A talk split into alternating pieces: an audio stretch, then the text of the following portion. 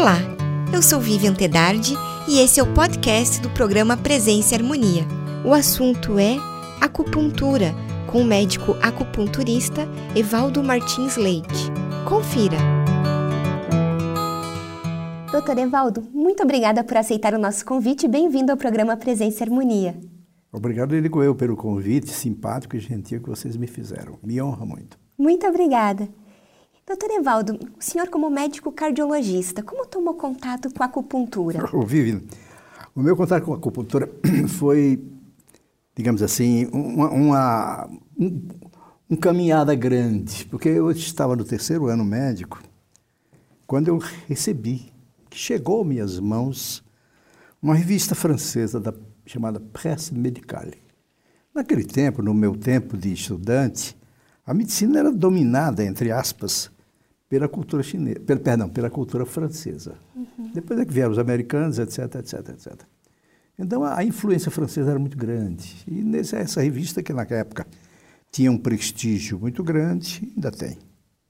Ela mencionou e destacou alguma coisa sobre a acupuntura. Eu achei estranho, esquisito. Você coloca uma agulha aqui para funcionar lá, um negócio estranho, mas tudo bem, deixa passar.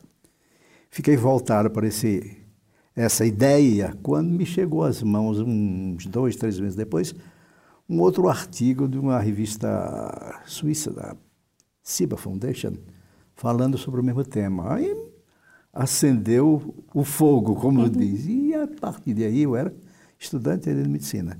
E a partir daí o meu interesse pela acupuntura já despertou. Só que aqui no Brasil não tinha nada. Eu fiz, eu terminei meu curso de, de medicina em Fortaleza, no Ceará, de onde eu venho.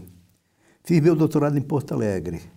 E julgando eu, não, em Porto Alegre eu devo encontrar alguma coisa de acupuntura, porque é perto de Buenos Aires, eu sabia que Buenos Aires tinha já uma acupuntura, digamos assim, muito bem apoiada pelas classes, pela, pelos grupos da área da saúde. Mas em Porto Alegre também não encontrei nada. Quando eu fui convidado para ser professor da Faculdade de Medicina da Santa Casa em São Paulo, eu então acreditava que, pelo fato de São Paulo ter um, colônias orientais muito numerosas, tinha médicos, amigos, estudantes, alunos meus, colegas de faculdade, mas infelizmente não tive acesso. Até que uma tia minha que morava no Rio de Janeiro, ela descobriu, a minha família sabia do meu interesse pela acupuntura. Ela descobriu no Rio aquele que realmente foi o grande herói da acupuntura brasileira, é o professor Frederico Spetti, alemão, mas brasileiro de coração, que depois de ter feito curso na Alemanha depois da guerra, ele voltando ao Brasil, foi, depois da guerra ele foi fazer curso lá. Voltando ao Brasil, ele resolveu ensinar acupuntura para quem quisesse aprender e praticar acupuntura que quisesse se submeter esse tipo de tratamento. Uhum. Então, Frederico começou a lecionar acupuntura, dando cursos, e o primeiro curso foi feito em 1958, em São Paulo. Ele morava no Rio de Janeiro, mas ia a São Paulo uma vez por semana. Em São Paulo, então, em 1958, ele ministrou esse curso, em fim do qual, em novembro, os participantes, junto com o Frederico, como sênior, instituíram a Associação Brasileira de Acupuntura, que é, sem dúvida, a pioneira nas instituições oficiais para a, o ensino e a divulgação da acupuntura, de uhum. altíssimo nível. Hoje, felizmente, a acupuntura tomou um rumo explosivo é aqui no Brasil, do país.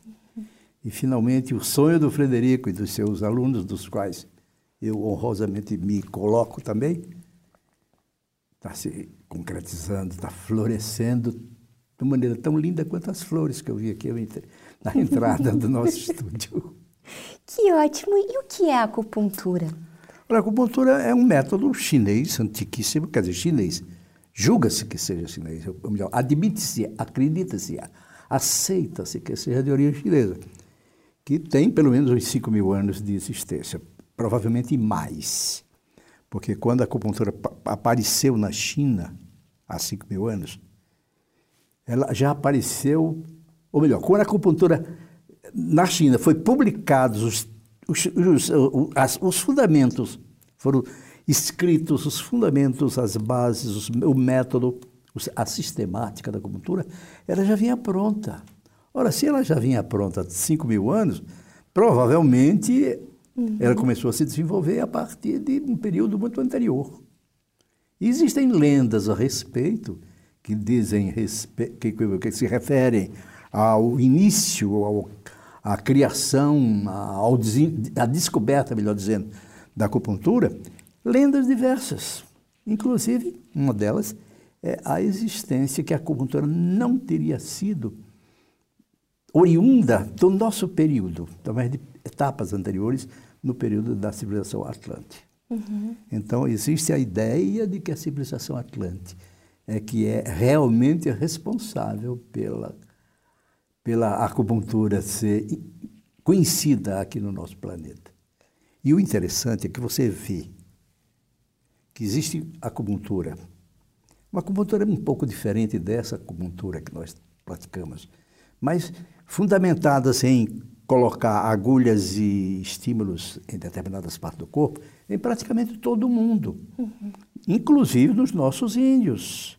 Nos nossos índios existem, digamos, existem é, práticas idênticas à acupuntura, como, por exemplo, o que acaba de ser visto por uma, por uma aluna nossa que lá no, na, na, na ilha de Bananal viu uma índia quebrar uma pedra que estava aquecida ao sol, e as espículas mais finas aplicou numa outra índia que estava com problema de saúde, que ela não sabe definir o que é. Uhum. Ela viu, ela viu. E uma amiga do Frederico Spett, meu mestre, foi casada com um cacique. Ela era antropóloga uhum. e casou-se com um cacique. Ela descrevia que tem assim, que tem sim. E outras coisas mais.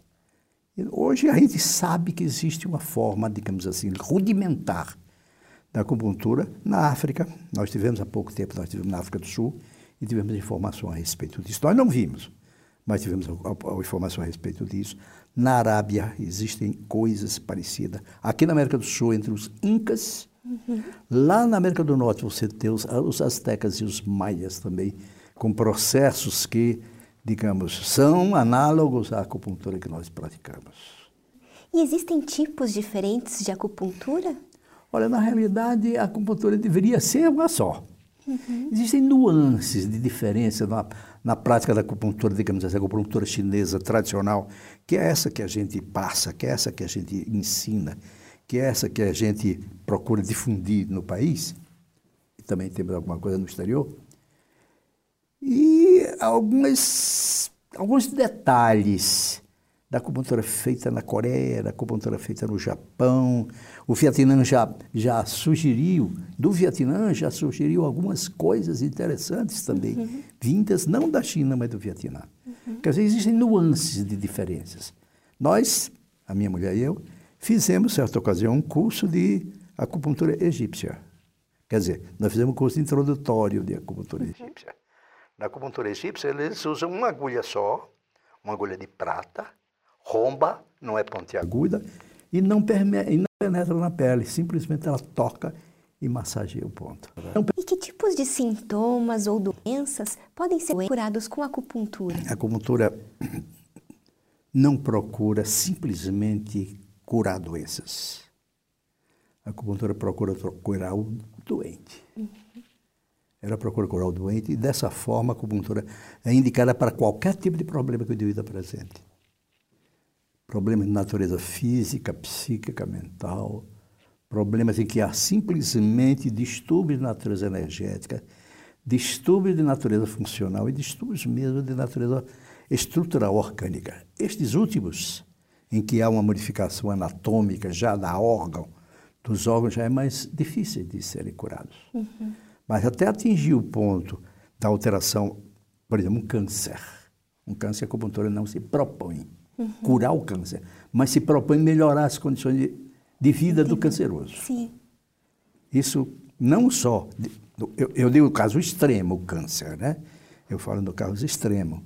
Eventualmente a gente pode até curar algum tipo de canceroso. Uhum. Porque você sabe que o câncer tem causas muito discutidas, Sim.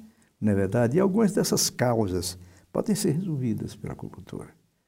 A acupuntura, porém, não se propõe a curar câncer, uhum. mas propõe a ajudar o canceroso e ajudar qualquer tipo de problema que tem qualquer tipo de afecção.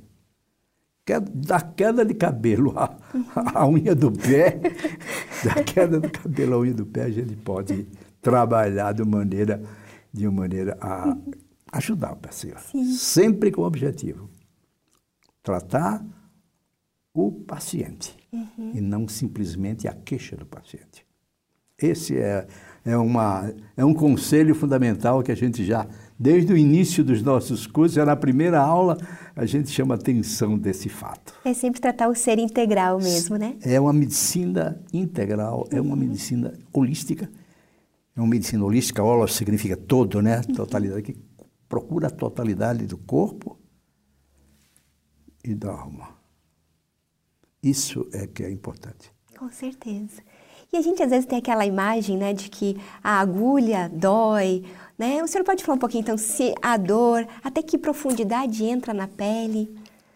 Vamos começar pela profundidade para depois tá voltar tá para Olha, a acupuntura tradicional chinesa usa pontos bem na superfície, bem uhum. superficiais, 2 milímetros, 3 milímetros.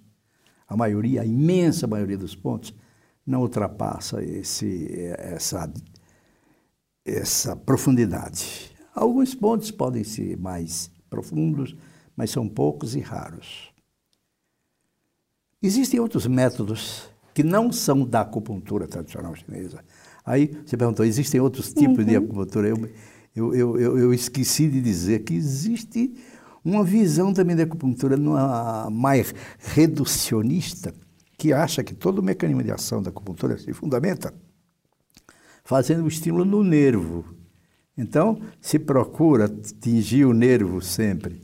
Não é a nossa escola. Uhum. A nossa escola é a escola tradicional, em que usa simplesmente os pontos de acupuntura que estão localizados abaixo da pele, mas muito superficialmente, na maioria deles. A outra pergunta é a questão da dor, da dor. A maioria dos pontos de acupuntura são absolutamente, digamos assim, indolores. Você pode sim ter alguma sensação da penetração e até, principalmente nas pessoas mais sensíveis, a dor pode aparecer. Mas uma dor, a dor insignificante, uma dor também que é mais presente em determinadas regiões do corpo, por exemplo, as extremidades, extremidade dos dedos, tá? extremidade dos artelhos. Uhum. A face também tem alguns pontos que são mais sensíveis. Mas a tolerância é tamanha que até crianças você pode utilizar a acupuntura, mesmo com agulha, embora que a gente dá preferência para criança, não usar agulha, usar outro tipo de estímulos. Uhum. E, é, carretilhas, vibradores, laser, por exemplo. Criança tolera bem. Né? laser, por exemplo, a gente pode usar também mucosas. Quando alguns pontos de mucosa, nós damos preferência para usar o laser em lugar de agulha. Mas a maioria dos pontos são absolutamente toleráveis. Toleráveis. toleráveis. Além das agulhas, existe também o uso de, não sei se vou falar a pronúncia correta, mochabustão. Isso pode explicar para a gente que, em que consiste essa técnica? Exige. É fácil. É fácil explicar. E também é bem tolerável. Uhum. Quer dizer, bustão é combustão, de combustão, uhum. de queima. Moxabustão significa queima, combustão, da moxa. O que é a moxa? A moxa, primitivamente, é uma mecha de uma erva dessecada chamada Artemisia sinensis. Artemisia sinensis, aqui no Brasil nós temos Artemisia, inclusive se faz chá para um monte de coisa. Uhum. Bem, essa erva dessecada queima sobre o ponto de acupuntura. Você coloca a mecha sobre o ponto de acupuntura toca fogo na mecha e ela, à medida que foi queimando, vai liberando, pelo aquecimento, algumas substâncias aromáticas que penetram na pele. Substâncias, óleos essenciais uhum. da artemisia. E esses óleos já fazem um estímulo de natureza química. Certo. Mas se continua a queima, o ponto é aquecido. E o aquecimento da queima da moxa, da combustão da moxa, da moxabustão, ou moxibustão também se diz, uhum. é eficiente para fazer o mesmo estímulo que a agulha ou outros tipos de estimuladores fazem. Certo. Então, moxabustão é também usada com muita eficiência na acupuntura tradicional chinesa. Nós usamos, também é bem tolerável, porque nós chamamos a atenção do próprio paciente, que ele deve referir o momento em que começou a sentir, a ter a percepção da queimadura. Então, nesse momento você retira uhum. e aquela percepção dolorosa, daquela percepção térmica é suficiente para causar um estímulo eficiente. E o que seriam os pontos gatilhos dentro da acupuntura? já, já, são, já são perguntas de natureza técnica, né? Mas os pontos gatilhos, eles têm a importância muito grande porque eles abrangem um determinado quadro de sintomas. Uhum. Se você usar aquele ponto, você já vai, você já vai, já vai atuar sobre um conjunto de sintomas ou um conjunto de regiões que é que responde a estimulação daquela agulhada naquele, naquele local. Sim. É mais ou menos isso. Estou simplificando a coisa. Tá ótimo. E os pontos chamados Shu antigos, é. isso? Os pontos Shu, os pontos Sul. Isso. Dependendo da região da China, você pronuncia de uma maneira ou de outra. Os pontos Sul são pontos relacionados diretamente com os os elementos, os ditos elementos. Porque na acupuntura é muito importante a noção de, dos elementos fogo, é, madeira, terra, metal e água. Então, trabalhar essa noção de cinco elementos para a acupuntura é importante. E os pontos mais importantes dentro de cada um desses grupos. E em cada um desses grupos você tem os pontos mais importantes. E eles atuam sobre o equilíbrio energético mais do que qualquer outro tipo de ponto. Existem também o chamado ponto sul, que está relacionado com Dois, um meridiano que fica ao lado da coluna vertebral, bilateralmente. São chamados pontos sul, e cada um deles relacionado com um meridiano, um determinado meridiano. Os meridianos são em número de 12. E os elementos são em número de 5. Uhum. Então, existem os pontos sul relacionados com os 12 meridianos que ficam nas costas. E os pontos sul que são relacionados com os cinco elementos. Certo. E quantas agulhas são geralmente utilizadas em cada sessão? Olha, o número de agulhas, dependendo Varia. dos pontos sul, uhum. a gente procura ser econômico, não exagerar, não ultrapassar um número que seja razoável naquela situação, naquele momento para aquela pessoa. Uhum. Mas excluindo os pontos sul, você pode colocar dezenas, não tem problema não.